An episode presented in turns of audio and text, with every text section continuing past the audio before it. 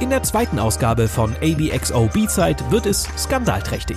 Wir beschäftigen uns mit dem Shitstorm, der derzeit über IGN hinwegfegt, schauen, warum PC-Spieler sauer auf Koch Media und Metro Exodus sind und hinterfragen den Werdegang von Metroid Prime 4.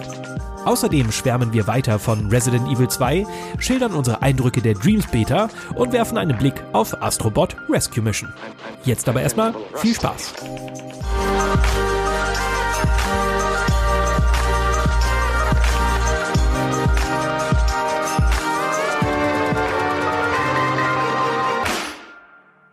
Guten Morgen, gute Nacht, hallo und herzlich willkommen zur zweiten Ausgabe von ABXO B-Side. Wir sind mittlerweile in Podcast-Form angekommen. Mir gegenüber wieder der wunderbare, wunderschöne, eloquente Ilias Alawi. Hallo Ilias. Hallo Sebastian, vielen Dank für die netten Worte und hallo liebe Zuhörer da draußen. Ja, wunderschönen guten Tag. Ähm, es freut uns. Uns macht das Ganze hier sehr, sehr viel Spaß. Wir haben jetzt ein bisschen Blut geleckt. Zwei Folgen, eine normale Folge, eine Sonderfolge und jetzt die nächste reguläre, die zweite Folge. Äh, und wir müssen uns für ganz, ganz viel positives und liebes Feedback bedanken. Ich meine, es gab uns ja lange Zeit nicht unter dem Namen ABXO. Das muss man ja so äh, sagen.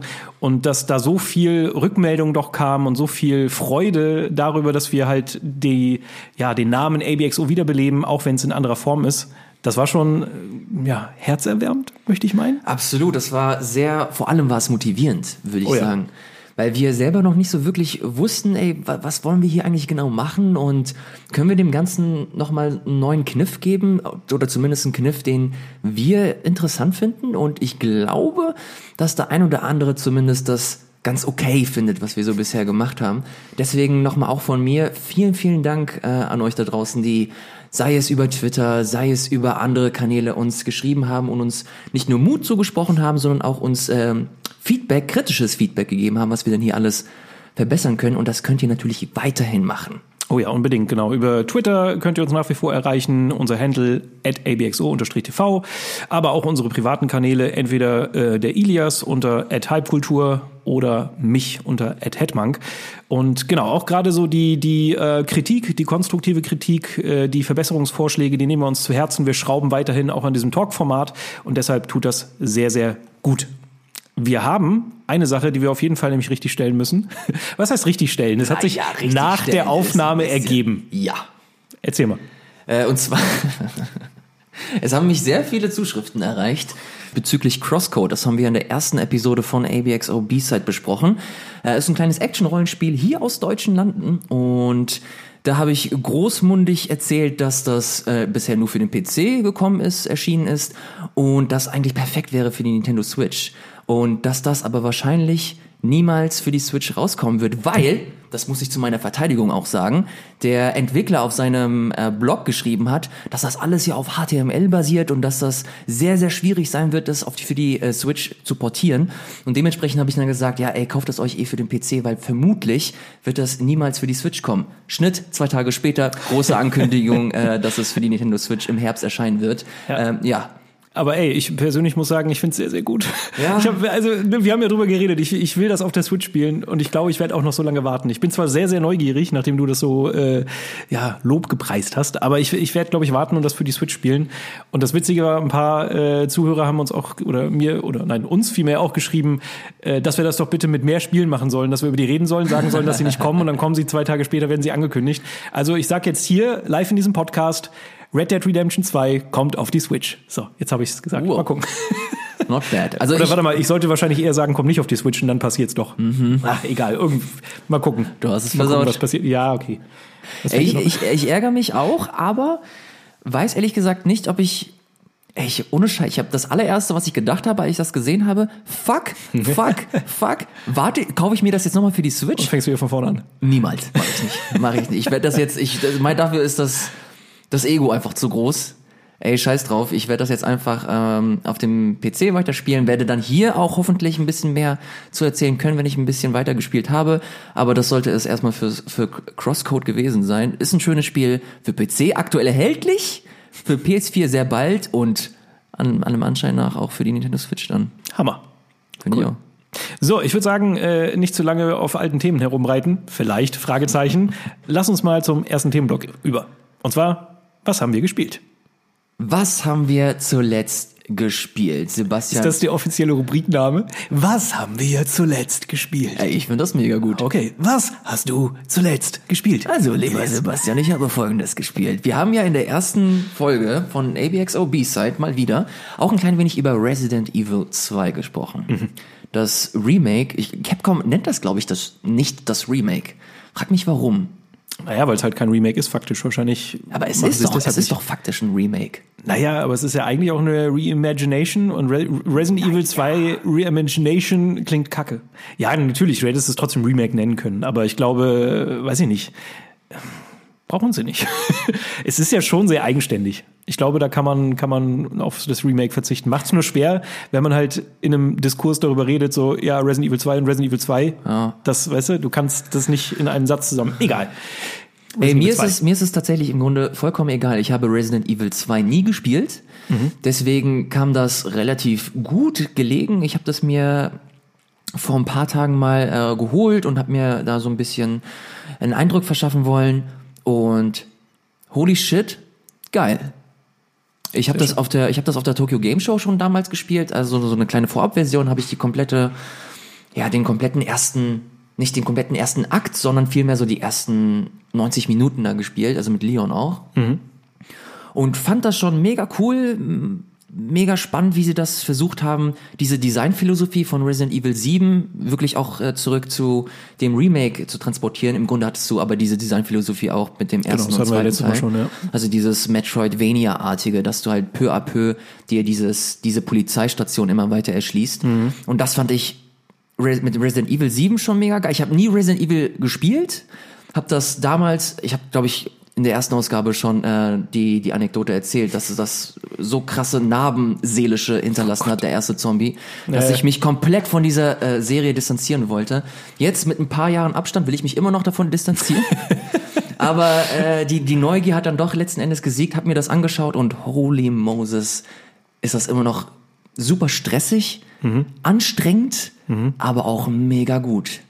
Es macht mir enorm viel Spaß, wenn es mich gerade nicht komplett ähm, ja vor Angst in die in die äh, in die in die weite Flucht verschlägt und kann eigentlich nur sagen, ich habe richtig Bock weiterzumachen, habe es leider noch nicht so mega weit gespielt. Ich habe gerade den ersten Boss äh, besiegt. Das habe ich ja vorhin schon gesagt. Ich finde, es ist gar nicht so wenig weit, weil also die Polizeistation ist schon der größte Teil des Spiels. Du bist da ja jetzt nicht durch, ne? aber es ist schon ein, großer, ein großes Stück, was du schon hinter dich gebracht hast. Also Ich finde es nur bleib stark. Ich finde Traust.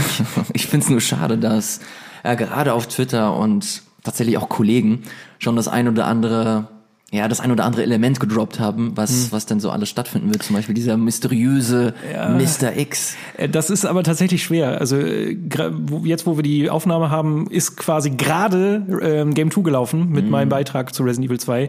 Und es ist tatsächlich schwer, was zeigt man vom Spiel? Weil du hast einmal das Original, ja, da das hat ja jetzt auch schon ein paar Jahre auf dem Buckel, 1998, und da denkt man halt so, als jemand, der das damals gespielt hat, das müsste ja jeder kennen. Ist natürlich Schmarrn, kennt nicht jeder. Aber was noch dazu kommt, im Trailermaterial von äh, Resident Evil 2, von dem Remake, wurde halt auch schon sehr viel gezeigt. Und auch der Tyrant, dieser Mr. X, dieser Herr im Ledermantel, der wurde halt auch schon gezeigt. Und natürlich ist das eigentlich ein Reveal, aber äh, weißt du, das ist schon so, ja, es hat halt, wenn es das Werbematerial erreicht, dann denke ich immer so, ja, okay, dann kann ich es halt auch selber zeigen. Ja, ich glaube, ich glaube, da ist halt Kontext wichtig. Bei so Mhm. einem, bei so einem Trailer, da siehst du nur so einen kurzen, so einen Glimpse einfach Es gibt nur. einen Trailer, wo es komplett um den Tyrant geht. Wirklich? Ja. Boah, ich guck mir halt echt kaum ja, mehr Trailer an. das sollte man manchmal auch nicht, ja. Ja, aber das ist da ja, so ich meine, man, natürlich hat man dieses Gesicht immer mal wieder so gesehen, aber man hat nie so den Kontext gehabt, dass das halt ein mega weirder und abgefuckter Typ einfach ist, der dich einfach, kleiner Spoiler, die ganze Zeit. Mhm. ja, okay, jetzt machst du genau weiter. Willst du das wirklich machen? Ich will das nicht verraten. Das Ja. ist, das ist nämlich jetzt wirklich Ja, der, der, ja, der. Spoiler daran. Okay. Mach's lieber nicht. Mach's Er ist einfach nicht. ein abgefuckter Typ. Ja. Und den habe ich leider noch nicht erreicht, aber ich weiß ganz genau, er wird kommen und er wird mich einfach nur nerven und, und stressen.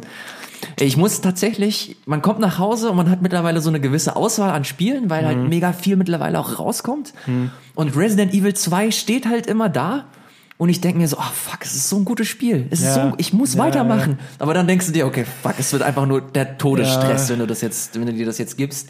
Deswegen muss ich immer so ein bisschen abwägen. Aber ich werde hier vollmundig versprechen, ich werde es durchspielen und dann äh, nochmal, ja, so ein Fazit in Anführungsstrichen mal hier kundtun. Sehr gut. Ich wollte gerade sagen, Spoilercast braucht man nicht, weil die Geschichte ist Ja. genauso wie damals leider echt, echt für die Tonne. Ähm, was ich noch so, ich wollte viel mehr fragen, weil du bist jetzt ja jemand, der nicht so viele Horrorspiele spielt. Und als Nee. ich Resident Evil 2, das Remake, angefangen habe, ich will mich jetzt hier nicht als den großen Experten darstellen und oh, ich lasse nichts an mich ran, ich bin eiskalt. So ist es nicht. Aber ich hatte jetzt beim Anfang zumindest gar nicht so große Angst bei Resident Evil 2. Und das liegt für mich ein bisschen daran, weil diese, diese Figur des Zombies für mich so total diesen mystischen Faktor verloren hat. Ich weiß halt, das sind halt schlurfende, stöhnende Zombies, die auf mich zukommen.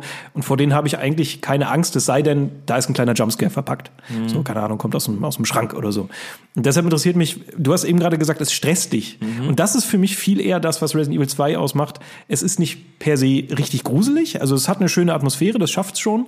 Aber für mich ist es vielmehr dieses, okay, fuck, ich bin unter Ja. Druck, Stress, von links kommt was, von rechts kommt Ja. was, oh mein Gott, was ist das? Ich höre schon wieder was. Das ist für mich eher diese, diese Art von Horror, die Resident Evil 2 ausmacht. Hey, da gibt es das perfekte Beispiel bei meinem Playthrough zum Beispiel war, dass du diese, du, du findest ja so Holzplanken, die du halt an die, an die Fenster dran packen kannst. Und irgendwann habe ich mir gedacht, okay, ich finde gerade so viele von diesen Holzdinger und die müllen mein Inventar einfach nur zu. Ey, scheiß drauf, ich schmeiß die jetzt einfach alle weg. Ja, hab die alle weggeschmissen und die, die Fenster sind halt sperr, sperrangelweit offen. Und dann denkst du dir so, okay, da kommt einmal ein Zombie raus, äh, rein und, und du schießt ihn um und das war's. Das Ding ist, irgendwann musste ich halt gucken, wie ich weiterkomme und bin da halt lange Zeit nicht weitergekommen, weil ich halt irgendwie eine Tür verpasst habe. Und dann habe ich nochmal auf meine Map geguckt, bin super lange rumgelaufen, habe dann irgendwann die Stelle gefunden, wo es weitergeht. In genau dieser Stelle bin ich halt dreimal oder so vorbeigelaufen und genau da ist auch diese, diese, dieses Fenster. Und dann laufe ich, lauf ich dran vorbei, plötzlich kommt ein Zombie, ich gehe in diese, und dann versuche ich mich in die, in die, äh, in diesen Raum zu flüchten, wo es weitergeht, mach schnell die Tür auf, sehe da zwei andere Zombies, will wieder rausrennen, aber der andere Zombie vom Fenster will mich gerade wieder einholen. Von zwei Seiten, hab den Controller zur Seite gelegt und hab erstmal Luft geholt. Und genau das ist halt so die, das, das, das Erlebnis, das ich mit Resident Evil gerade oder mit dem zweiten Teil gerade verbinde. Absoluter Stress. Horror gar nicht so arg, sagst du, hast du ganz gut gesagt, dass es viel mehr akzentuiert ist und nur an bestimmten Stellen halt eher auftritt. Aber ich verbinde damit halt viel mehr diese, diesen Terror. Das ist einfach absoluter Terror.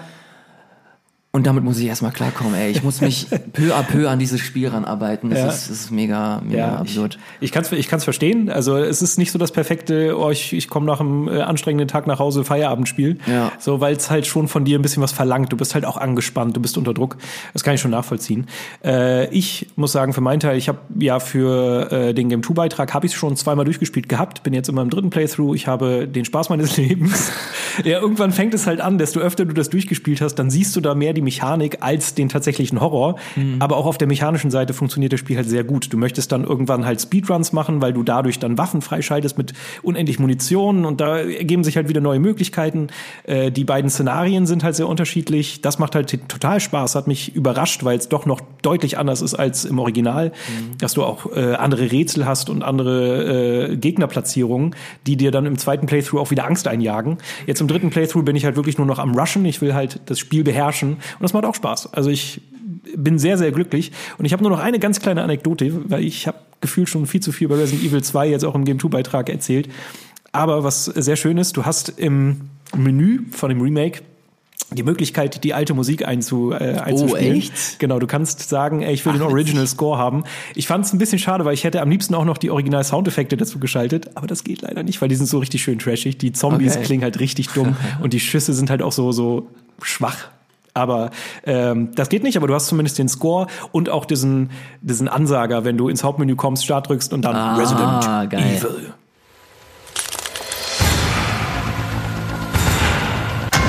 Resident Evil 2. das, ist, das ist halt tatsächlich sehr geil. Aber ich muss sagen, mir hat der, der neue Score mehr äh, Spaß gemacht, einfach weil es halt besser zusammenpasst. Also wenn du die Stimmung nicht kaputt machen willst, machst du das nachher nur zum Spaß mal mhm. an. Äh, eine Sache aber, die ich ganz wichtig finde, kein, also es gibt keinen ikonischen Track in einem Resident Evil Soundtrack, außer einem. Und es ist der Moment, wenn du halt in den Safe Room kommst. Oh ja. Wenn du im Safe Room bist, hast du immer diese schöne Musik im Hintergrund, so ein bisschen dudelig, so ein bisschen mhm. Melodie. Du, du merkst schon anhand des Soundtracks, okay, hier bist du sicher.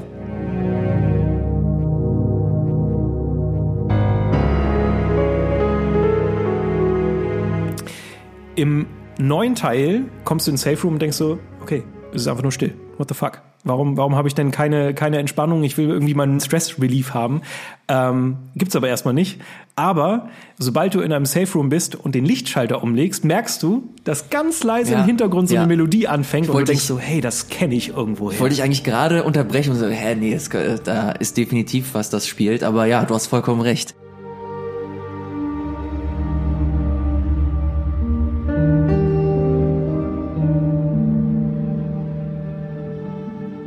Das finde ich halt sehr schön. Es ist so eine ganz, so ein bisschen wie Breath of the Wild. Es ist so eine total mhm. reduzierte Variante von diesem Track. Aber wenn du es dann einschaltest, ich muss sagen, ich habe gegrinst. Es war jetzt nicht so, dass ich dachte, wow, der beste Track des Jahrhunderts, das ist er nicht. Aber es ist halt ein schöner, schöner Moment und der zeigt auch oder unterstreicht vielmehr, dass die Entwickler es halt richtig gut beherrscht haben, so diese, diese Hommage richtig auszuspielen. Ja. Sie haben super viel verändert, aber im Kern ist es halt immer noch das gleiche Spiel. Und das finde ich Hammer. Geil. Ja, Resident Evil 2 werden wir uns oder werde ich mir auf jeden Fall nochmal in Ruhe anschauen. Du hast es ja jetzt, wie du es so hier. Genug, aber noch nicht zu Genüge. ich werde noch weiterspielen. Ähm, ja, lass mal zu meinem nächsten Spiel kommen. Ich, ich äh, will jetzt zu Astrobot Rescue Mission kommen. Geil. Weil das das schöne Kontrastprogramm ist zu Resident Evil 2. Du hast gesagt, du kommst von der Arbeit nach Hause, bist kaputt und hast dann vielleicht keinen Bock auf ein Stressspiel. Mhm. Ich hatte die letzten Tage einen Beitrag zu machen und es war anstrengend, es war spät. Und ich hatte eigentlich gar nicht so richtig Bock zu zocken. Aber ich hatte halt Astrobot Rescue Mission liegen und dachte mir so, okay, irgendwann muss ich es mir halt mal angucken. Ja, mach ich's mal, mach ich's mal. Nehme ich mal die, äh, das VR-Headset auf, leg's mal ein. Und es war eine sehr gute Entscheidung, weil das Spiel ist halt so richtig schön leichtfüßig, unbeschwert und es macht eine gute Laune. Äh, um das mal so ein bisschen zu verorten, das ist halt ein Jump'n'Run, aber ein VR-Jump'n'Run, das bedeutet, man ist, man ist sogar in der Spielwelt vorhanden als Roboter, ja. also ein großer äh, Roboter, der einem kleinen äh, dem Astrobot hinterher schaut. Ähm, genau, kann man sich so ein bisschen wie so ein, ja, stellenweise sieht es ein bisschen aus wie so ein Diorama und du steuerst aber halt den Astrobot ganz klassisch wie in einem Jump'n'Run. Du kannst hüpfen, du kannst aber auch schlagen. Ist eigentlich relativ seicht.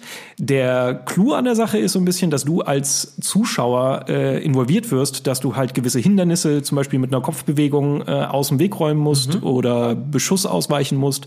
Du hast so Gadgets im Controller, die du nachher auch für Spielelemente einsetzen musst. Du hast so einen Enterhaken, den du rausschießen kannst. Du hast nachher, äh, kannst du so einen, so einen Wasserspender quasi aus dem Controller mhm. äh, auslösen und Dinge gießen. Und das ist irgendwie ganz nett eingeräumt oder ganz nett eingebaut. Spielerisch aber jetzt nicht mega weltbewegend. Aber es macht irgendwie gleich eine, eine gute Laune. Man merkt so direkt, dass sie so ein bisschen versucht haben, das Nintendo-Wipe einzufangen. Äh, sowohl musikalisch als auch äh, spielerisch als auch so designtechnisch.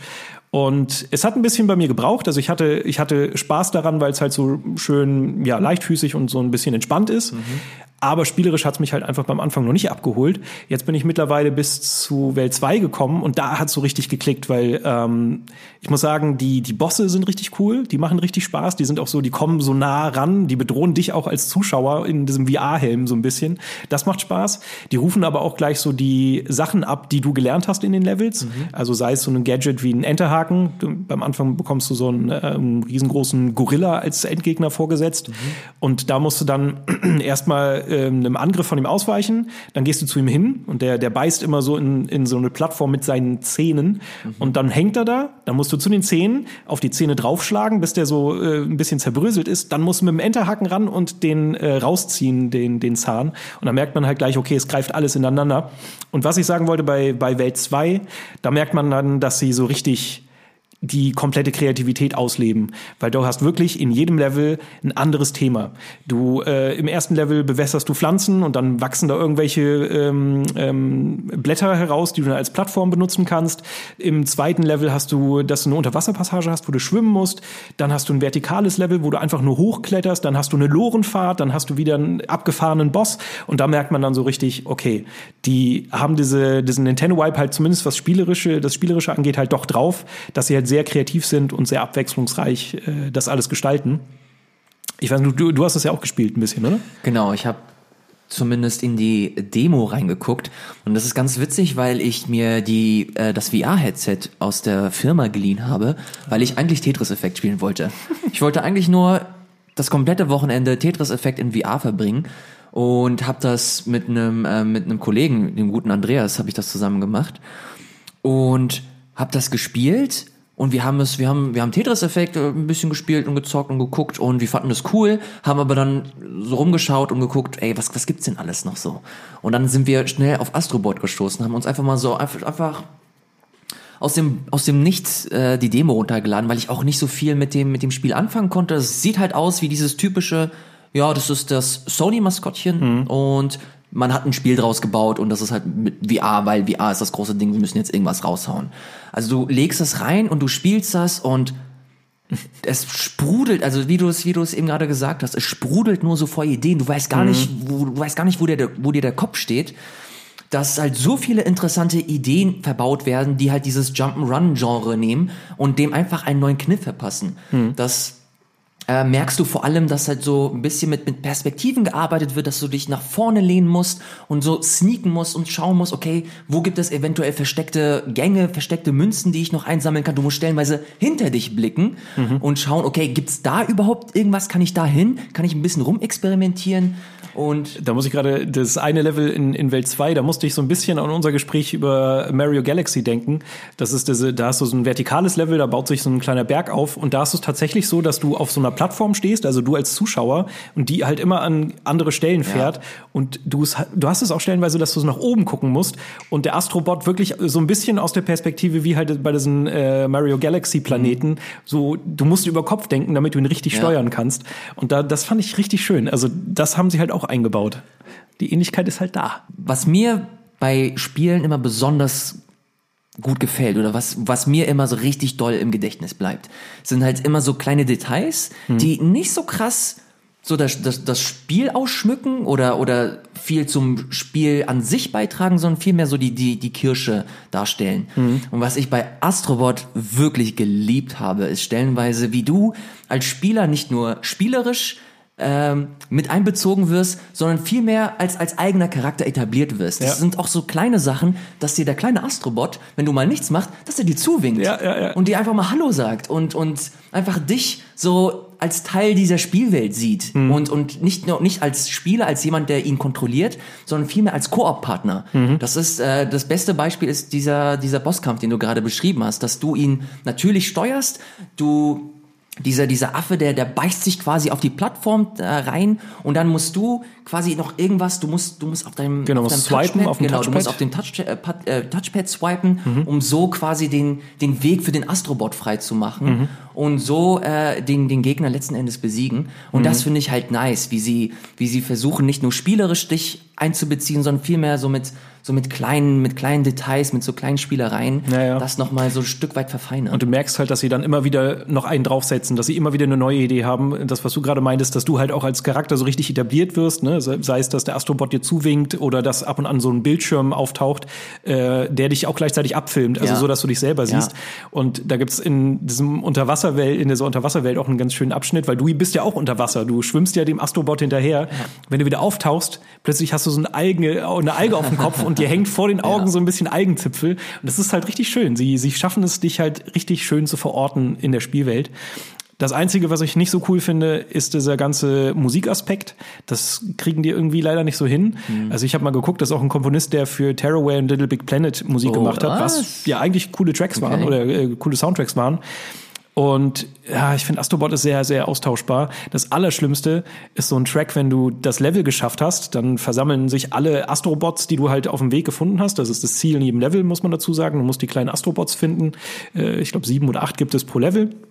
Und dann versammeln die sich nachher alle auf so einer Plattform und wenn du alles geschafft hast, feiern sie halt hart ab und tanzen und oh, dann kommt so ein plärriger Techno-Track, in dem Hintergrund in dem Hintergrund schrillen noch so äh, Pfeifen und die, die Astrobots tanzen richtig dumm. Stellenweise auch so hier diesen Floss, weißt du, diesen Fortnite-Tanz. Mhm.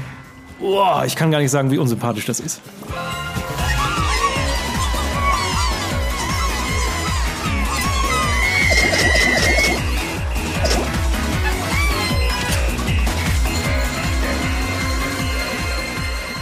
Ich kann da leider gar nicht so viel zu sagen, weil ich, wie gesagt, nur äh, die Demo und ein klein wenig in das Hauptspiel reingespielt habe. Deswegen, also die Musik ist mir auch null im Gedächtnis geblieben. Genau, das ist im, im besten Fall geht sie, geht sie direkt wieder aus dem Gehörgang raus. Weißt du, hörst du so nebenbei, aber ist schnell wieder. Oh, das ist ein bisschen schade, weil das wäre, man merkt generell auch so die Figuren und das Charakterdesign, das ist schon ziemlich cool eigentlich, aber man merkt trotzdem so, es ist, also ein Astrobot würde jetzt niemals ein Mario oder, oder äh, ein Link oder, keine Ahnung, Donkey Kong-Ersatz sein. Da fehlt irgendwie immer noch eine Kleinigkeit. Wobei man sagen muss, dass, dass ich sehr oft schon diese, diese Phrase gehört habe, dass Astrobot quasi das Mario für, für VR ist. Also das Mario mhm. 64 für, für VR. Und ich finde, auch wenn der, auch wenn der Vergleich jetzt sehr ballsy ist, oh oh dass ich das gar nicht so, gar nicht so weit weg hergeholt finde, weil das einfach ein Spiel ist, das ein Genre nimmt und das einfach ein Stück weit weiterdenkt mhm. und dem, wie Mario 64 damals, so eine, so eine neue, ja, so eine neue Dimension verleiht. Mhm. Das ist jetzt, jetzt nicht mega bahnbrechend, also du denkst dir nicht, okay, fuck, das ist alles so abgefahren, weil VR kennt man ein bisschen, man, man weiß mittlerweile, wie man in diesem Raum stattfindet. Mhm und man hat sich so ein bisschen dran gewöhnt, aber trotzdem gibt es dir so eine spielerische Frische, mhm. die du so jetzt nicht noch nie gesehen hast, aber sehr, sehr, sehr, sehr selten siehst. Mhm. Und deswegen finde ich, dass das allein deswegen ist das ein Spiel, das definitiv so im Gedächtnis bleiben sollte. Also wenn jemals so eine VR 2 rauskommt, finde ich, dass Astrobot 2 oder in, in potenzieller Nachfolger einfach äh, definitiv so eine Art Launch-Titel sein sollte, weil mhm. das einfach so das perfekte Showcase ist, was VR alles machen kann und wie äh, VR dem Ganzen einfach nochmal was geben kann, anstatt einfach nur, ja, coole Optik oder einfach nur Style over Substance zu sein. Ja, ist halt eh witzig, weil das ja so ein VR-Spiel ist, wo man eigentlich sagt, ja, wo liegt denn da jetzt der Mehrwert im ersten Moment? Ne? Du schaust jemandem aus der, aus der dritten Person quasi zu. Mhm. Das ist ja gar nicht der Vorteil von äh, VR, denkt man. Aber dieses Zuschauen, das bringt halt auch schon was. Und das stimmt absolut. Also was das Leveldesign und die Spielmechaniken und sowas angeht, da sind sie schon nah dran an Nintendo. Schaffen es nicht, in den ganzen, mhm. den ganzen Schritt zu machen, aber sie sind schon sehr nah dran. Und gerade wenn ein zweiter Teil kommt, ey, da ist, glaube ich, noch viel Luft drin. Also ich kann mir, kann mir vorstellen, dass sie da schon noch ein bisschen aufschließen. Geil, werde ich auf jeden Fall versuchen, mir nochmal in aller Ruhe anzusehen. Astrobot für die PlayStation VR, was ich mir auf jeden Fall ansehen konnte, ist Dreams von Media Molecule, besser gesagt die Demo oder die Beta von Dreams. Da bin ich sehr, sehr, sehr happy drum gewesen, weil das eine Closed Beta war und man sich zwar anmelden konnte, aber nicht jeder hat einen Key bekommen. Ich war einer der Glücklichen, der einen Key letzten Endes kriegen konnte und Nochmal für Leute, die gar keine Ahnung haben, was Dreams ist. Dreams ist das neue Spiel von Media Molecule. Und Media Molecule, die haben Little Big Planet gemacht oder Tearaway.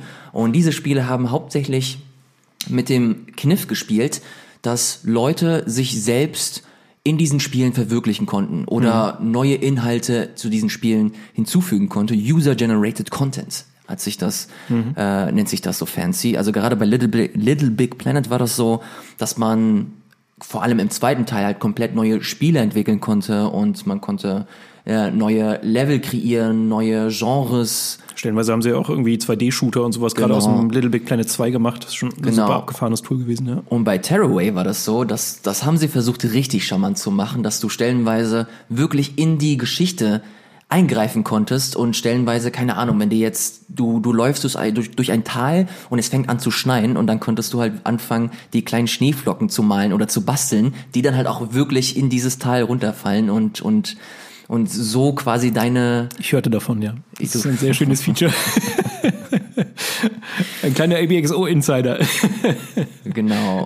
Und Das fand ich tatsächlich immer ganz, ich mochte vor allem die Vibes dieser Spiele immer ganz gerne, weil sie halt einfach so, so cozy waren, so ein bisschen verspielt einfach, sie haben sich nicht so doll ernst genommen, haben einfach nur gute Laune verbreitet. Mhm. Und Dreams versucht dieses Konzept nun komplett auf die Spitze zu treiben, dass du trotzdem so eine Einzel Einzelspielerkampagne hast, wie ähnlich wie äh, Little Big Planet oder Tearaway, bloß dass da der Kniff ist, dass du wirklich alles selber bauen kannst. Also du kannst komplett neue Spiele kreieren und da bist du nicht limitiert, was Genres betrifft. Du kannst Rollenspiele bauen, du kannst ähm, du kannst Action Adventures bauen, du kannst Puzzles bauen, du kannst äh, eigene Animationen kreieren, du kannst Kurzfilme mhm. machen. Das ist einfach ein riesengroßes Tool äh, für für Kreativschaffende mhm. und ist einfach nur extrem abgefahren.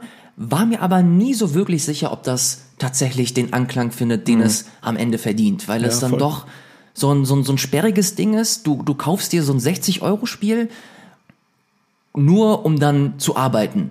Also du, um, um dich selbst da zu verwirklichen und zu schauen, dass du da einfach was Cooles baust. Hm. Natürlich, wie gesagt, es gibt diesen Einzelspieler, äh, diese Einzelspieler-Komponente, aber sagen wir mal ehrlich, das große, dicke Feature ist dieser Baukasten.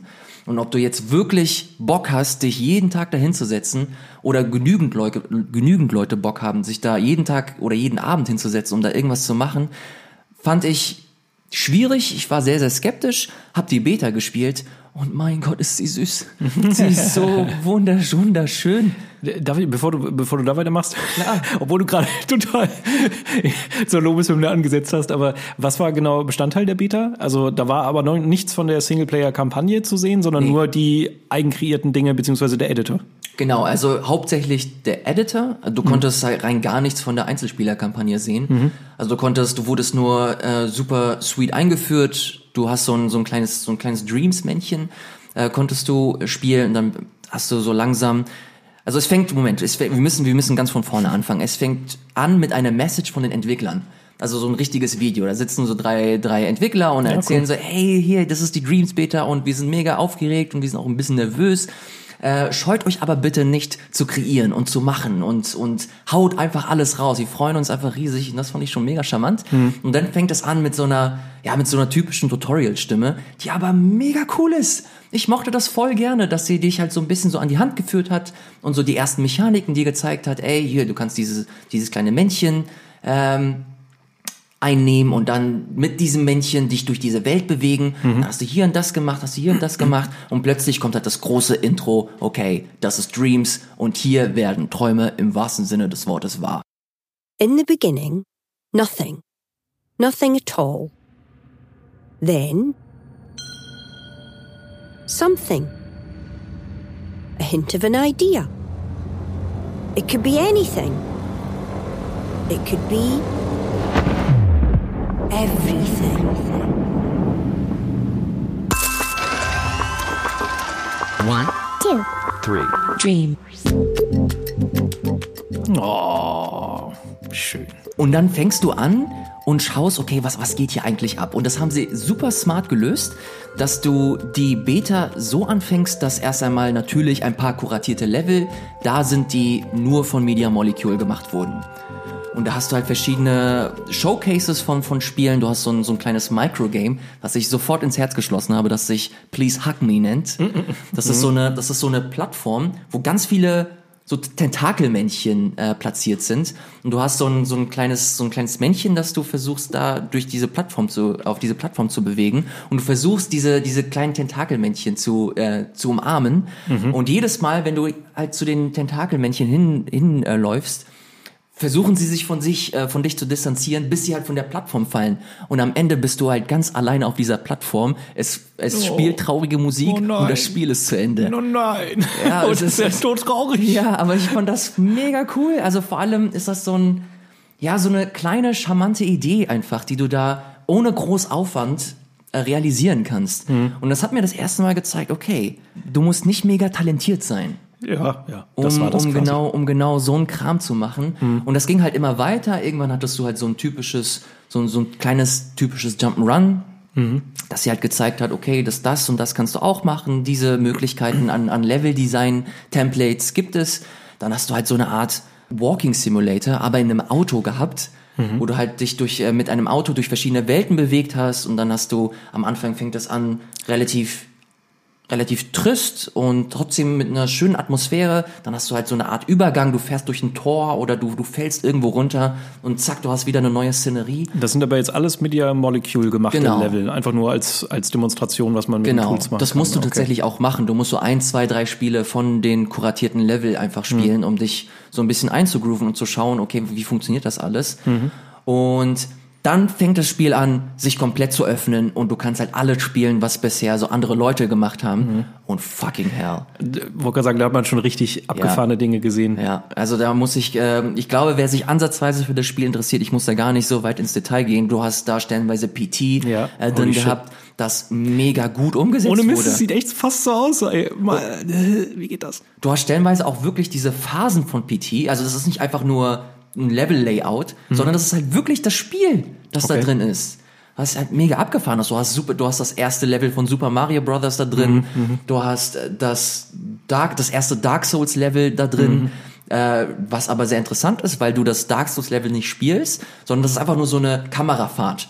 Also da hat einfach ah. nur jemand das, das Level gebaut mhm. und quasi so ja, als, als Video zur Verfügung gestellt. Mhm, mh. Und das fand ich ganz interessant, dass du halt ganz viele verschiedene Arten von, von Kreation da drin hattest. Vor allen Dingen, ich habe von äh, einem Projekt gehört, äh, Project Zero heißt das. Ja. Hast du, hast du auch ja. gesehen? Äh, ich weiß nicht mal genau, was es werden soll, aber es ist halt ein Spiel, das durch Dreams entsteht, was aber komplett eigenständig ist ja. und auch einen ganz eigenen Look hat. Wenn du dir die Screenshots anguckst, Alter, das sieht einfach fucking ja. aus wie ein AAA-Spiel. Also keine Ahnung, was da letztendlich draus wird oder was da passiert, aber es ist abgefahren, dass das mit Dreams, mit dem Editor entsteht. Mhm. So, also äh, wenn du dir Spiele von Little Big, äh, Little Big, Planet angeguckt hast, dann hast du ja schon gemerkt, okay, das stammt halt aus Little Big Planet. Ja. Da hast du schon die Rough Edges, die äh, rough, wie nennt man das denn auf Deutsch? Die, die rauen Kanten. ich weiß nicht, ob das wirklich auf Deutsch so sagt. Aber man hat es halt gesehen, dass es nicht so richtig perfekt ist. Bei, bei Dreams habe ich das Gefühl, wenn du das Ding richtig beherrschst, und ich meine, die Leute da draußen haben ja noch gar nicht so viel Zeit gehabt, das zu raffen, dass das ist ein, ein endlose Möglichkeiten, die sich da auftun. Ja. Hast du denn im Editor selber was gemacht? Ich habe versucht, so ein bisschen was zu machen, hatte leider bisher nicht so wirklich die Zeit, weil ich mhm. äh, Dreams auch viel capturen musste, weil ich das für, für einen Beitrag gerade verwende. Mhm. Und konnte deshalb mich kreativ nicht so arg austoben. Ich weiß aber, dass der gute Alvin bei uns, der unser, ah. unser lieber Kollege von Rocket Beans, äh, sich da sehr krass schon hintergeklemmt hat und viele, viele Stunden in dem Creator äh, verbracht hat. Mhm. Und da äh, freue ich mich einfach drauf, wenn ich endlich mal die Zeit habe. Ich glaube, zum Zeitpunkt der Ausstrahlung dieser, dieser äh, Episode wird die Beta leider schon geschlossen sein. Mhm. Aber wenn das Ding dann letzten Endes rauskommt, dass man da wirklich sich so ein bisschen einarbeiten kann, bin tatsächlich immer noch so ein bisschen skeptisch, ob mhm. das wirklich so für die breite Masse ähm, ja interessant ist oder oder genug Anklang findet. Ich glaube, dass das Spiel nicht so mega teuer in der in der Entwicklung ist. Da arbeiten, glaube ich, keine 400, 500 Leute an an, an Dreams. Das muss man überlegen, wie lange das in Entwicklung ist. Ja, aber das sind halt es, es, ist überschaubar, weil Media Molecule an sich nicht so mega groß ist. Okay. Mhm. Und die arbeiten da halt auch nicht mit dem mit dem mit den krassesten Assets und mit dem AAA Hochglanzpolitur. Äh, ja, aber es ist schon abgefahren, dass sie halt trotzdem dass, dass Spiele daraus entstehen, also alleine das PT, ansatzweise wie PT ja. aussieht, das signalisiert ja schon, dass das technisch nicht so schlecht sein Absolut, kann. ich will das weißt auch auf keinen Fall klein reden. Aber ich glaube, also im Vergleich jetzt zu einem God of War, das auch fünf Jahre in Entwicklung war, hm. ich glaube, dass das nochmal ein anderer Schnack ist. Bin ja. trotzdem, ich weiß es nicht, ich bin skeptisch, ich wünsche dem Konzept auf jeden Fall dem Erfolg, den es, den es kriegen kann. Ja. Aber das ist bei mir auch immer bei Little Big Planet so gewesen ich, ich mag das Konzept, ich mag auch den Editor eigentlich, aber es hat bei mir halt nie geklickt. Also ich habe mir wirklich nur immer von anderen Leuten erstellte Level angeschaut und war so kurzzeitig entertained, aber ich habe das auch nicht lange gemacht. Also ich habe mir immer ein bisschen was angeguckt, war so, oh, das ist ja ganz cool. Und dann habe ich es wieder an die Seite gelegt. Äh, und ich habe ein bisschen die Kampagne gespielt. Und da ist halt die Frage bei Dreams, was kann mir Dreams bieten? So, wie lange kann es mich unterhalten? Das klingt richtig dumm. Ja. Aber ich bin, glaube ich, nicht der klassische Editor-Mensch. Also ich werde mich damit mal ein bisschen auseinandersetzen. Wenn ich aber merke, dass es nicht richtig klickt, wenn ich da nicht gut genug an die, an die Hand genommen genommen werde, ich glaube, dann verlässt mich das auch schnell wieder. Und davor habe ich ein bisschen Angst, weil rein vom Stil her finde ich es fantastisch und ich liebe es schon jetzt, aber ich bin mir nicht sicher, ob es wirklich mein Spiel ist. Ey, ich glaube, das wird viel mehr so eine, so eine Zeitfrage sein und wie sehr du dich committen willst, weil die Tutorials, die sind super ausführlich, sind aber auch sehr lang. Ja, also, sind, also ein, ein Tutorial, wie, wie die Steuerung funktioniert und wie du dich ja. da in diesem Editor bewegst, sind, glaube ich, zehn Parts.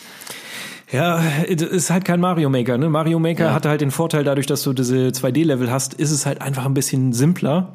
Und ja gut, okay, selbst Little Big Planet war ja 2,5D und auch da war es schon super kompliziert. Dann konntest du KI-Routinen programmieren, ja. wann fängt welche Musik an, wenn was und wie im Level passiert, ist es, ja, davor habe ich ein bisschen Angst. Und ich muss auch sagen, dass einige, einige Kreationen, so, so toll sie auch sind, mhm. aber es hat sich halt immer noch mega schwammig gespielt ja. und halt nicht, man muss, fairerweise ist es, A, ist es eine Beta, B, die Leute hatten nicht ansatzweise so viel Zeit, wie sie haben werden, wenn das Spiel veröffentlicht äh, wurde. Mhm. Von daher alles noch unter Vorbehalt, aber ich finde die Idee großartig. Ich finde den Charme, die Atmosphäre, die dieses Spiel versprüht, finde ich einfach nur wundervoll. Es ist einfach nur, ist einfach nur cozy. Du kommst, du kommst heim, du guckst da so ein bisschen rein, du fühlst dich sofort so in den Arm genommen. Das ist voll, ja, das ist, ist einfach, das ist einfach süß. Ja, das ist, das ist viel wert auf jeden Fall. Also ich bin gespannt. Ich äh, werde da auch noch ein Auge drauf haben. Okay, cool. Dann äh, würde ich sagen, lass doch jetzt mal zu den News kommen.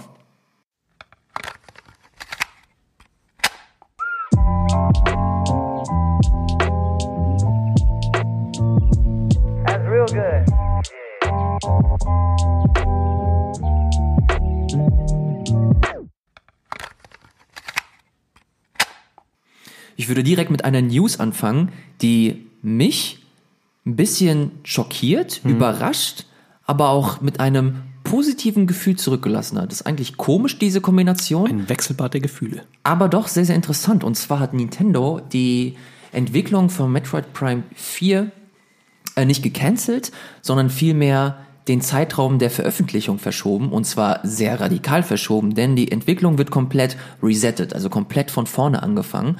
Und zwar hat das den Grund, dass Nintendo in einem Video bekannt gegeben hat, dass sie mit dem aktuellen Entwicklungsstand von Metroid Prime 4, das neue Ding, das jetzt für die Switch rauskommen sollte, nicht zufrieden sind mit der Qualität und dass sie sich da mehr erhofft haben und dass das wohl ein anderer Entwickler gemacht hat, ähm, nicht Retro-Studios, die hauptsächlich damals für die äh, Metroid Prime-Reihe verantwortlich waren, damit nicht happy sind, das komplett wieder resetten wollen und dass die Reihe zurück zu den Retro-Studios kommt. Also mhm. dass Retro-Studios jetzt verantwortlich für Metroid Prime 4 ist, was für Nintendo ein super interessanter Move ist.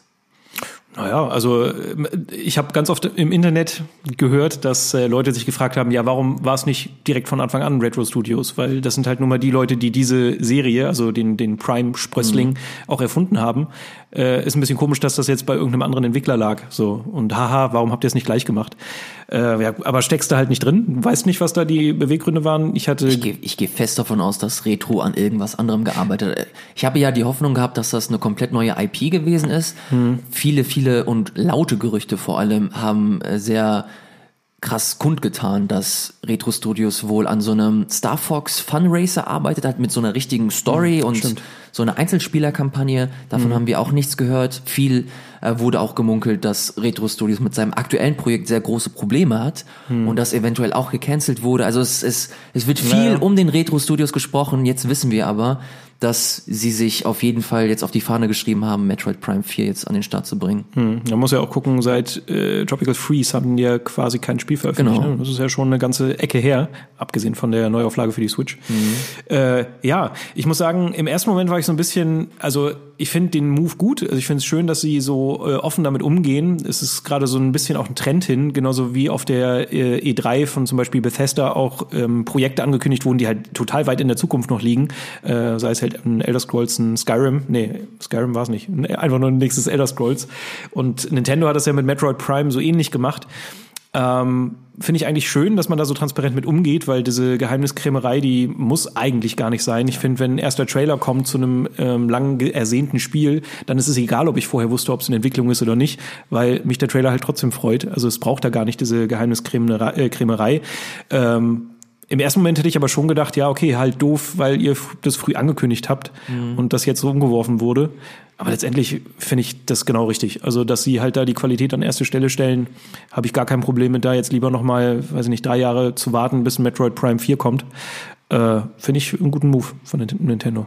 Absolut. Also, warum es so schockierend, aber gleichzeitig auch äh, schön war, Nintendo ist halt eine Firma oder ein Unternehmen, die sehr ja sehr restriktiv sind, was Information angeht, dass sie sehr sehr wenig von sich preisgeben, sehr wenig Insights bieten und man nie so wirklich weiß, ey, was geht bei denen eigentlich genau ab und, und wie kann man sich bestimmte Sachen erklären, weil sie da letzten Endes nie Kontext geben. Mhm. Und das war so das erste Mal, wo viele, viele Menschen das Gefühl hatten, dass Nintendo einfach mal Butter bei die Fische gemacht hat, mhm. die, die Hosen runtergelassen hat und einfach mal erzählt hat, was Phase ist, mhm. dass sie nicht happy waren und dass sie versuchen einfach das besser zu machen, indem sie ja die die Prioritäten einzelner Entwickler einfach shiften mhm. und so dann hoffentlich zu einem Ergebnis kommen, dass das am Ende alle glücklich macht. Und das finde ich einfach schön, dass das einfach, ja, das ist eine, eine, eine neue, interessante Seite von Nintendo. Und ich hoffe sehr, dass sie das versuchen weiter zu verfolgen. Du hattest immer mal wieder so Ansätze, diese Iwata Asks zum Beispiel, die Interviews mit dem äh, verstorbenen Präsidenten Satoru Iwata, die absolut großartig sind und so, so, so einen frischen Einblick in die, in diese, in diesen Entwicklungsalltag von Nintendo gegeben haben. Mhm. Und dass sie diese, ja, diese Transparenzschiene hoffentlich weiterfahren. Das, das wäre so einer meiner, einer meiner Wünsche, was Nintendos Zukunft betrifft. Hm. Ja, eine Zukunft, um die es gerade nicht so gut besteht, sagt man das so? Steht? Ich hoffe. Steht, ja, mhm. eins von beiden. Äh, ist die von IGN. Die sind jetzt nämlich schon wieder so ein bisschen in naja, Verruf geraten, will ich jetzt nicht sagen, aber zumindest in die Kritik gekommen. Ja, die haben, die haben einen kleinen Lauf, was das angeht. Leider ja, ja. Äh, wir erinnern uns alle noch so ein bisschen an den äh, Philip Mewson-Skandal. Äh, der hat ein Review für IGN geschrieben für das Spiel Dead Cells, für dieses Indie-Game, äh, hat sich dabei allerdings sehr von einem anderen kleinen YouTube-Kanal inspirieren lassen. Äh, Boomstick Gaming heißt der. Und das ist halt äh, in der Presse hoch und runter äh, gelaufen. Und letztendlich war dann das Resultat, dass dieser Redakteur entlassen wurde. Es wurde festgestellt, es wurde noch viel mehr kopiert und abgekupfert. Und ganz, ganz viele Artikel mussten von der Webseite offline genommen werden, äh, weil das halt sonst noch weiter aufgekocht oder hochgekocht wäre. Und natürlich IGN das auch nicht möchte. Sie wollen sich ja nicht mit fremden Federn schmücken. Aber das Problem hatten sie einmal. Und jetzt gibt es bei dem Resident Evil 2 Review von IGN auch wieder ein Problem. Ich würde sagen, weit davon entfernt ein ähnliches Ausmaß zu haben wie diese äh, Nummer mit Philip Mewson, aber schon ärgerlich, weil da wurde in einem Review äh, geschrieben, und das paraphrasiere ich jetzt auch nur, ähm, dass der zweite Durchlauf in Resident Evil in dem Remake von Resident Evil 2, dass der sich halt nicht unterscheidet vom ersten. Mhm. Und das ist aber eben nicht so, da, weil wenn du einmal die Kampagne durchspielst, sei es jetzt äh, in unserem Fall äh, mit Leon, wenn du durch bist, dann wird dir im Hauptmenü eine Einblendung äh, gegeben, wo es dann heißt, hey, du hast jetzt die Möglichkeit, den Second Run zu spielen und den wählst du bitte über das Hauptmenü aus. Also du hast immer noch die Möglichkeit, ein New Game zu wählen, aber unter dem New Game steht dann halt Second Run. Und wenn du den auswählst, verändert sich der Ablauf halt doch sehr deutlich. Also es ist schon noch so, dass du die gleichen Areale hast, aber Rätsel ändern sich, Gegnerplatzierungen verändern sich, so ein bisschen die Geschichte liegt halt am Charakter, die verändert sich auch ein klein wenig und du bekommst auch ein anderes Ende. Und das hat er alles im seinem, in dem Review faktisch komplett falsch dargestellt. Er hat gesagt, ey, das ähnelt sich halt doch sehr und es ist eine große Enttäuschung, dass der, dass sich da nicht so viel Varianz zeigt. Das Ergebnis war, dass sie eine 8.8, glaube ich, gegeben haben und ja, da gab es dann halt irgendwann doch Leute, die gesagt haben, Moment, das kann ja eigentlich gar nicht sein. Dann hat äh, IGN die, den Artikel in dem Sinne verändert, dass sie halt die fehlerhaften Passagen durchgestrichen haben. Also das kannst du ja machen. Mhm. Runtergeschrieben haben, ja, das ist jetzt gerade im, im Review, also es wird jetzt gerade noch mal geschaut, da ist ein Fehler drin. Und äh, letztendlich haben sie halt den, den, den Text komplett angepasst mhm. und Resident Evil auf 9.0 gehoben. Und im Internet geht das halt leider jetzt steil. Da haben sie halt schon wieder ein bisschen, bisschen Ärger an den Hacken. Parallel äh, gab es auch noch so einen kleinen Aufreger zum Ace Combat 7 Review, das halt fast zeitgleich passiert ist, wo man da aber wieder sagen muss, äh, da bin ich ein bisschen anderer Meinung, aber ähm, da würde vorgeworfen, äh, dass sie das Spiel halt dafür kritisiert haben, dass es zu schwer sei. Und auf der anderen Seite haben sie aber das Spiel mit einer Steuerungseinstellung, der Standardeinstellung gespielt und nicht mit der Expert-Einstellung. Und das wird von vielen Ace Combat-Fans halt denen auch noch vorgeworfen, dass sie das ja gar nicht richtig gespielt haben. Äh, ja, finde ich da auf jeden Fall ein bisschen schwerer. Ich weiß nicht, was, was sagst du denn so? So als Redakteur, wie stehst du zu diesen beiden oh, Fehlern? Ja, es, ist, es hört sich alles so mega, mega schlimm und, und unglücklich an, was es ja auch letzten Endes ist. Hm. Aber ich, ich fühle so ein bisschen mit tatsächlich, weil es ist halt, es hört sich so geil an, ey, man ist, man ist Videospieltester und man, man kann viele Videospiele spielen und man, man muss dann letzten, man muss dann am Ende einen kleinen Test schreiben und das dann für hoffentlich eine große Leserschaft, Zuschauerschaft dann aufbereiten. Was viele aber immer wieder so ein bisschen ja, unter den Tisch fallen lassen, ist der immense Druck, der dahinter steckt, wenn du halt sowas machst, wenn du halt einen Beitrag kreierst, wenn du halt einen Artikel schreibst, dass du halt Deadlines hast, dass Spiele immer größer werden. Du hast so viele Komponente, die du mittlerweile als, als Redakteur äh, ja, begutachten musst. Du musst checken, okay, eine, eine, neue, eine neue Kampagne, das bedeutet, ich muss das komplette Spiel durchspielen, muss mhm. dann im New Game Plus checken, okay, was ist alles neu, was, was, was geht denn da alles ab? Mhm. Und gepaart mit diesem, mit diesem Deadline-Druck, mit dem, mit dem Online-Druck, dass du immer sofort als erster da sein musst, dass du halt das, mhm. das, das Embargo äh, ja nicht überschreitest, weil ansonsten bist du halt einer der Letzten und keiner liest dich mehr. Mhm. Dass da stellenweise so krasser Druck herrscht, dass du ja in Versuchung kommst, da schnell durchzurushen und zu gucken, dass mhm. du halt am Ende äh, das Ziel erreichst, deine, deine Deadline erreichst und nicht in Verzug gerätst. Und ich, ich erinnere mich noch ganz genau, als ich als Praktikant in dieser, in dieser Branche angefangen habe mhm. und mir gedacht, ich kann niemanden ernst nehmen, der das Spiel nicht mindestens ja, okay. einmal durchgespielt hat und sich das alles nochmal in aller Ruhe angesehen hat. Habe aber null Konfrontation mit der Realität gehabt denn in der, in der Regel ist das so, dass du eigentlich gar keine Chance hast, dieses Spiel im Laufe der Testphase durchzuspielen, wenn es halt ein Rollenspiel ist oder keine Ahnung, sowas, sowas wie Dreams zum Beispiel. Das so, dir, so viele Möglichkeiten dir bietet, dass das so viele Komponenten einfach drin hat, hm. dass stellenweise auch Sachen wirklich testbar sind, wenn das Spiel erschienen ist und ein paar Wochen auf dem Markt sind. Hm. Das sind alles so Sachen, die man, die man so leicht vergisst. Ich kann, es hört sich alles dumm, es hört sich ein bisschen doof an für Leute, die halt nie so wirklich in dieser, in diesem Thematik, in dieser Thematik irgendwie nachgedacht haben oder sich reingefühlt haben. Aber ich kann mit dem Kollegen sympathisieren. Letzten Endes ist das aber nicht schön zu reden. Das ist halt hm. doof und alles, was er schreibt, muss handfest sein, weil am Ende ja, ja. ist die, die, die höchste und größte Währung im Online-Bereich oder in unserem Bereich ist halt Glaubwürdigkeit. Mhm. Und wenn man dich nicht mehr für voll nehmen kann, weil man weiß, dass du schlampig arbeitest, dass du das, was du machst, äh, ja, stellenweise kein Hand und Fuß hat, mhm. dann ist das ein ganz, ganz großes Problem. Dann muss man halt leider in den sauren Apfel beißen und den Test einfach mal, ja, na, nachschieben. Mhm. Ein, zwei Tage später dafür das Spiel halt umso, umso genauer sich angucken, aber das ist halt alles, das ist halt leider sehr utopisch. Ja, ich, ich muss allerdings da sagen, ich, ich glaube, was die Seite angeht, also das Resident Evil 2 Review, da bin ich ein bisschen auf einer anderen Seite, weil es ist halt nun mal kein mega Umfang-Monster, also es ist halt kein 100-Stunden-Rollenspiel. Ja. Klar, das muss man nicht durchspielen, da kann man, glaube ich, auch schon früher ein Fazit ziehen. Bei einem Resident Evil 2, das dauert so zehn Stunden, das sollte in einem regulären Test schon auch mal drin sein. Ähm, und das Problem ist aber eigentlich gar nicht, ob es jetzt durchgespielt hat oder nicht. Also das müssen letztendlich die, die Chefetage äh, und der Redakteur äh, für sich finden, ob sie jetzt ein Spiel durchspielen müssen oder nicht. Das ist eine Entscheidung, das trägt, äh, die trägt in dem Moment IGN. Aber ich finde, in dem Moment, wo du etwas krass kritisierst, und das hat er da sehr ausführlich und sehr ausdrücklich, dann musst du dir halt auch schon sicher sein, dass es auch der Wahrheit entspricht. Mhm. Und da bin ich so ein bisschen so, ah, okay, das darf einem eigentlich nicht passieren. Also bei mir ist es halt auch so, Fehler passieren. Das auf jeden Fall. Das äh, ist eine dumme Sache, dass er dieses, diesen Menüpunkt irgendwie übersehen hat anscheinend. Aber du musst dir da schon irgendwie sicher sein. Und du solltest da vielleicht auch nochmal doppelt checken, gerade wenn das einen Einfluss hat, einen krassen Einfluss auf das, was du da gerade schreibst. Und wenn ich was Negatives sage, dann gehe ich auch gerne nochmal in das Spiel rein und gucke auch nochmal und überlege mir dann vielleicht ein ideales Beispiel, wie ich das ausschmücken kann. Und weiß nicht, da merkt man halt einfach, dass er da vielleicht so ein bisschen ja, schnell, schnell gearbeitet hat. Das kann natürlich mit Deadlines zusammenhängen. Aber ja, das finde ich ein bisschen weniger verzeihlich. Es ist halt, also es ist halt, wenn es wirklich die, die Begründung ist, dann ist es halt eine sehr lame Begründung.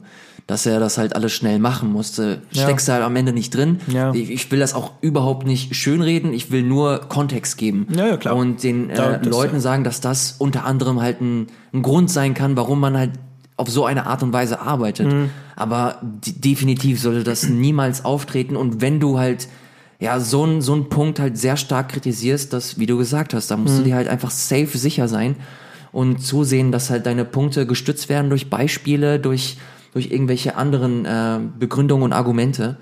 Und das war hier leider nicht so arg der Fall. Und jetzt habe ich nochmal zwei Fragen an dich, die ich ganz interessant finde. Äh, auf der einen Seite dieses Ace Combat Ding, das können wir, glaube ich, relativ schnell abhaken, äh, wo gesagt wurde, ey, ähm, du sagst, es ist zu schwer und du hast nicht die Expert-Einstellung genommen, du bist ja gar kein richtiger Fan. Muss ein Videospielredakteur wirklich krass drin sein in einem Spiel, um es richtig bewerten zu können? Oh, es ist so eine. Ich weiß, ich, ich mochte diese ganze Diskussion um Cuphead damals auch Ja, überhaupt ja. nicht, die in so eine Ja. ähnliche Kerbe schlägt. Dass äh, ein Journalist, ich weiß gar nicht, ob das die, die, die Testversion war oder irgendeine Preview-Version auf einer Messe, Hm. dass er nicht durchs Tutorial gekommen ist und dann ganz groß die Diskussion aufgekommen ist, oh mein Gott, Journalisten müssen auf jeden Fall ein bisschen Skill haben, um halt Spiele testen zu können, um sie auch glaubwürdig darstellen ich weiß, natürlich musst du halt ein, ein Grundskillset haben. Du musst halt smooth durch, durch ein Spiel kommen. Jetzt schnell, keine Ahnung, das Tutorial nicht gemacht haben können, weil man nicht Zeit hatte, sich mit dem Spiel zu, ver- zu befassen. Keine Ahnung, das ist halt ganz, ganz weirdes Terrain. Also wir haben, also wir handeln das bei uns immer so, dass Leute, die Bock auf das Spiel haben und sich das Spiel zutrauen, dass sie das Spiel auch testen.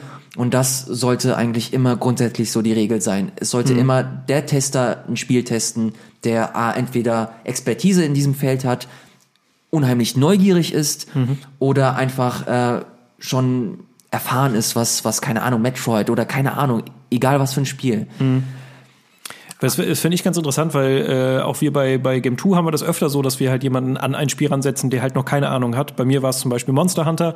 Und ich finde es sogar sehr wichtig, dass Spiele das hinkriegen. Also natürlich, du musst eine gewisse Grund, äh, ja, Akzeptanz von Videospielen irgendwie voraussetzen können. Du musst wissen, wie ein Video, äh, wie ein Controller funktioniert und ja, ein bisschen, ja, Skill ist jetzt irgendwie das falsche Wort, aber du musst halt Skillset einfach haben. Du solltest vielleicht schon ein, zwei Videospiele gespielt haben, so, damit du halt ein Videospiel auch richtig bewerten kannst. Da sind wir uns alle einig, aber du musst jetzt nicht der krasseste super Ober-Hardcore-Gamer sein. Und du musst auch nicht der größte Fan von jeder Marke oder von jedem, von jeder Serie sein, weil letztendlich das, das habe ich halt bei diesem Ace Combat Ding nicht verstanden. Der Director hat nachher über Twitter so ein Ja. bisschen IGN vorgeworfen, ey, ihr habt das ja falsch gespielt. Wo ich mir denke, nein, dein verschissener Job ist es, Leuten zu zeigen, wie sie es richtig spielen sollen. Wenn du sagst, diese Expert-Steuerung ist, wie man das Spiel eigentlich spielen sollte, dann stell sie standardmäßig ein. Das ist immer sowas, was ich nicht verstehe. Oder zumindest ein Hinweis. Und äh, da bin ich, da bin ich halt nicht so. Ich finde, es muss auch neue Leute abholen, in der Regel. Es gibt vielleicht kleine Ausnahmen, so ein Kingdom Hearts, was halt äh, storytechnisch jetzt irgendwie basiert auf allen Spielen davor. aber ob das jetzt gut ist. Das äh, will ich jetzt hier nicht sagen. Aber genau, das finde ich halt äh, so ein bisschen, ist so eine, so eine komische Illusion, die Leute da haben. So, aber Frage Nummer zwei. Äh, wenn du jetzt Chefredakteur von IGN wärst, Könntest du dir vorstellen, wie du sowas verhindern kannst? Also sowohl so ein Philip Mewsin-Skandal, wo jemand Beiträge abkupfert, als auch ein Redakteur, der Fakten falsch darstellt, weil du kannst ja nicht jedes Spiel spielen und du kannst auch nicht jedes Review da draußen lesen, um zu verifizieren, dass das, was dein Redakteur geschrieben hat, auch wirklich er geschrieben hat. Das ist so eine Sache, wo ich mir denke, okay, der arme, ich weiß jetzt gerade gar nicht, wer derzeit Chefredakteur von IGN ist, aber Mann, ich möchte nicht in seine Rolle stecken, weil das ist ein Kackjob. Du kannst Es das ist- nicht verhindern, oder? Es ist einfach, es ist super schwierig. Ich glaube, dieser, dieser Plagiatskandal, den sie vor ein paar Monaten hatten, den, äh, der hat sie schon sehr, sehr sensibilisiert. Also sie haben auch ganz offenkundig erzählt, dass sie versuchen, die Strukturen intern halt so zu verbessern, dass das einfach nicht mehr auftaucht, dass da nochmal gege äh, gegengecheckt wird, dass da verschiedene Passagen auch nochmal, keine Ahnung, sei es in Google oder anderen Suchmaschinen einfach reingehauen wird, um das einfach gegenzuchecken. Am Ende ist es, musst du halt aber immer ein, ein Grundvertrauen mitbringen. Du musst deinen Redakteuren, deswegen stellst du halt nicht jeden ein. Du versuchst, keine Ahnung, dir ein, ein Pool an Redakteuren zusammenzustellen, die verschiedene Geschmäcker haben, die nicht einfach alle Bock auf Rollenspiele haben, aber keinen Bock auf ein FIFA, was halt einfach unheimlich wichtig ist für ein Outlet, äh, das auch zu covern. Deswegen, es ist, es, es ist nicht, es ist kein leichter Job. Man muss einfach, man muss einfach Vertrauen in sein Team haben, man muss sein Team so ausstatten, dass halt wirklich der Job so gemacht wird, dass es am Ende den, den Zuschauern dient oder den, oder den Lesern. Und ein gewisses Grundvertrauen einfach mitbringen. Es ist, hm. es ist, es ist nicht leicht. Es gibt kein, es gibt keine goldene Regel, die das alles, ja, ja. die das alles verhindert. Weil ich finde, es sind alles Menschen am Ende. Genau, wenn man, wenn man sich halt versucht, da hineinzuversetzen, ist es halt nicht so einfach, wenn du, keine Ahnung, Bewerbungsgespräch hast. So, woher willst du wissen, dass der Typ, der vor dir sitzt, so ein Plagiatstyp ist, der sich halt lieber Sachen abschaut, als dass er selber drei Minuten über irgendwas nachdenkt. Ja. Das kannst du stellenweise gar nicht so einfach ausschließen. Also da müsstest du dir halt seine ganzen, seinen ganzen Werdegang, alle seine Werke anschauen und gegenchecken. Und das ist halt einfach eine Arbeit, die du auch als Chefredakteur nicht leisten kannst, weil du auch noch in anderen Gewerken drin steckst. Finde ich ist halt auch eine interessante Frage, die man bei allen Vorwürfen, die jetzt gerade so auf IGN, äh, IGN einprasseln, halt auch immer so ein bisschen mit Vorsicht genießen muss, ja. weil es ist jetzt, IGN ist nicht der Teufel, so. Naja, vor allem, wer weiß, wie oft solche Fehler gemacht werden, aber es keiner mitbekommt, weil die Outlets halt verhältnismäßig klein sind oder nur national stattfinden. Hm, IGN ist halt einfach mal die fucking größte Publikation, die du halt in diesem, in diesem Sektor hast. Und da fallen natürlich immer Fehler sofort auf, weil die Leserschaft auch einfach extrem groß ist. Ja. Und dementsprechend, ich will auf keinen Fall so auf, auf IGN reinhauen. Ich finde es nur ein bisschen, ja, mir tun sie schon fast ein bisschen leid, mhm. obwohl sie, oh, ja, also ihr Erfolg ähm, gibt eigentlich keinen Grund dazu. Sie müssen auf jeden Fall von aus diesen Fehlern lernen und schauen, dass sie da die Prozesse einfach noch smoother hinkriegen, noch mhm. noch besser einfach äh, ihr, ihren Workflow gestalten. Aber ja, es, es ist alles, es sensibilisiert einen, der selber halt Redakteur ist, nochmal umso mehr, bloß keinen Quatsch zu machen. Apropos, bloß kein Quatsch. Ey, das ist schon wieder so ein bisschen gar nicht so komm, oder? Die kann man ja, durchgehen aber lassen. Apropos Überleitung, komm mal. ja, okay, nicht so gut. Naja, egal. Quatsch. Quatsch gemacht hat vielleicht auch Koch Media und Deep Silver? Fragezeichen. Oh, ja. Das ist die Frage. Zumindest, wenn es nach den Fans geht. Denn dort wurde jetzt entschieden, dass Metro Exodus, der nächste, der dritte Teil der Metro-Reihe, nicht mehr auf Steam verkauft wird, sondern zum Epic Game Store überwandert. Und da ist er dann exklusiv zumindest für ein Jahr lang mhm. äh, auf der auf äh, der Plattform PC zumindest nur da erhältlich. Und ja, da sind sie jetzt auch so ein bisschen in die Schusslinie geraten, weil zum Beispiel Fans jetzt Review-Bombs der alten Teile auf Steam abfeiern mhm. ähm, und auch generell Fans also sich halt relativ negativ äußern äh, über Social Media und Co. Du, du stöhnst schon.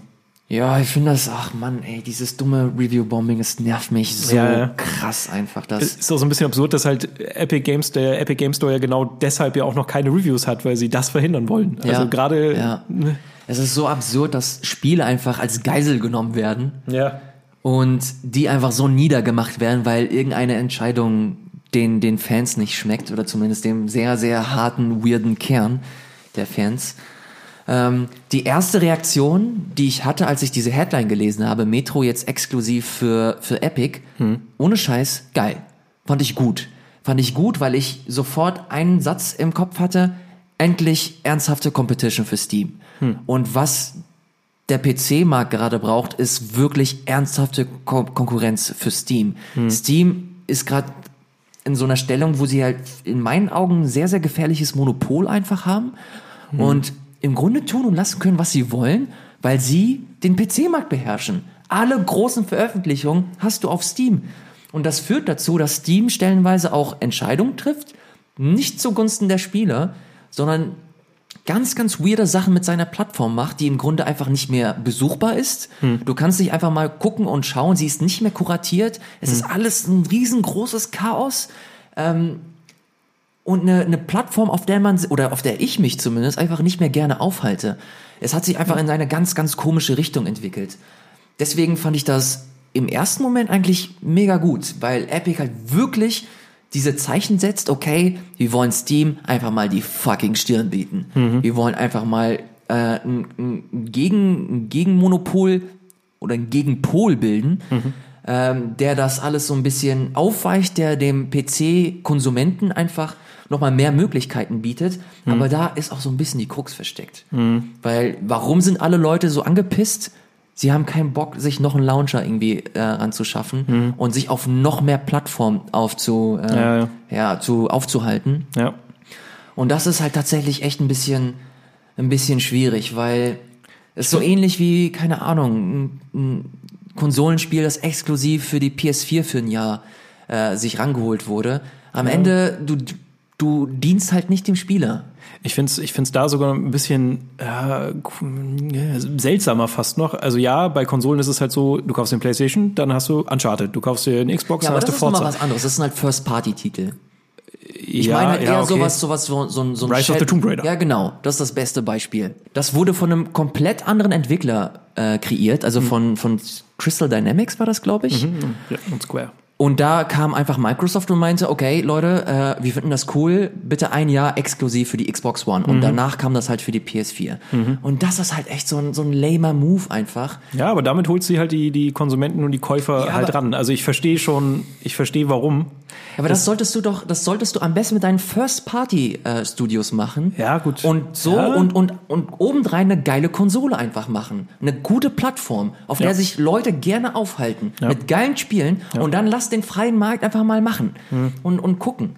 Ja gut, aber das, wenn du halt selber keine First-Party-Spiele hast, natürlich holst du dir dann aus der Third-Party. Ja, das ist halt die, das Problem bei Microsoft Titel. gewesen. Ja, aber darum, darum soll es ja gar nicht gehen. Aber was ich halt sagen wollte, das Konzept, was wir jetzt durch die ganzen verschiedenen Launcher und die Stores haben, ist ja eher so, als, keine Ahnung, du startest deine Playstation, aber du musst erstmal äh, schauen, auf in welchem Store, wenn es der mehrere geben würde, auch in der PlayStation drin, da müsstest du dir erstmal äh, heraussuchen, welchen Store du denn jetzt besuchst, um dieses oder jenes ja. Spiel zu kriegen. Und so entwickelt sich das gerade für den PC. Und das ist so ein bisschen das, wo ich auch schon verstehe, warum die Leute, die Nutzer, das nicht so geil finden. Also ich find's cool, dass sich Epic Games da stark positioniert und sagt, ey, wir haben jetzt Exklusivspiele, sie haben Hades, äh, The Division 2 kommt auch exklusiv, mhm. neben äh, Uplay zumindest, auch nur im Epic Game Store.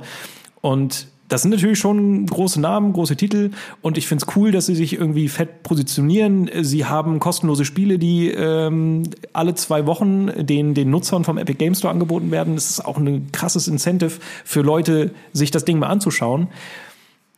Aber letztendlich, wenn der Nutzer dann doch irgendwie drunter leidet und sich halt so viele Launcher, Stores etc. angucken muss, vielleicht in dem Moment, wo er seinen Rechner hochfährt, noch gar nicht weiß, wo er dieses Spiel denn jetzt bekommt, das ist irgendwie auch ungeil. Es ist vor allem halt einfach plump, weil man, wenn man sich Steam anguckt, könnte man so einen richtig schönen, geilen Gegenentwurf einfach äh, aufbauen und schauen, dass man vielleicht einfach eine Plattform entwickelt, auf der man sich einfach gerne aufhält, ohne den Leuten zu zwingen oder wieder Spiele als Geisel zu nehmen. Mhm. So sich, keine Ahnung, so, so ein Division ranzuholen oder Metro, ja. dass man, dass man da einfach, ja, sich die Spiele ranholt und die Fans zu den Fans quasi sagt, ey, wenn ihr das spielen wollt, dann müsst ihr einfach mhm. zu uns kommen. Und dieses Müssen, das darf eigentlich nie eine Rolle spielen. Man sollte eigentlich viel mehr eine Plattform schaffen, wo Leute einfach Bock haben, dahin zu gehen. Da könnte es an so vielen Stellschrauben einfach drehen. Allein, allein die Startseite von Steam. Da könntest du eine geile Startseite einfach auf bei, im, im Epic Game Store machen, die ich mega scheiße finde. Ich finde das echt nicht gut. Jetzt bei Epic. Ja. Mhm. Dass du, dass das stellenweise einfach nicht übersichtlich ist. Mhm. Du hast, wenn du, wenn du mehr zu den Spielen erfahren möchtest, musst du immer auf die Spiele draufklicken und dann schauen, mhm. okay, was, was steht da eigentlich drin? Bei Steam musst du einfach drüber habern stellenweise, mhm. dass du so viele Komfortfunktionen einfach noch nicht drin hast.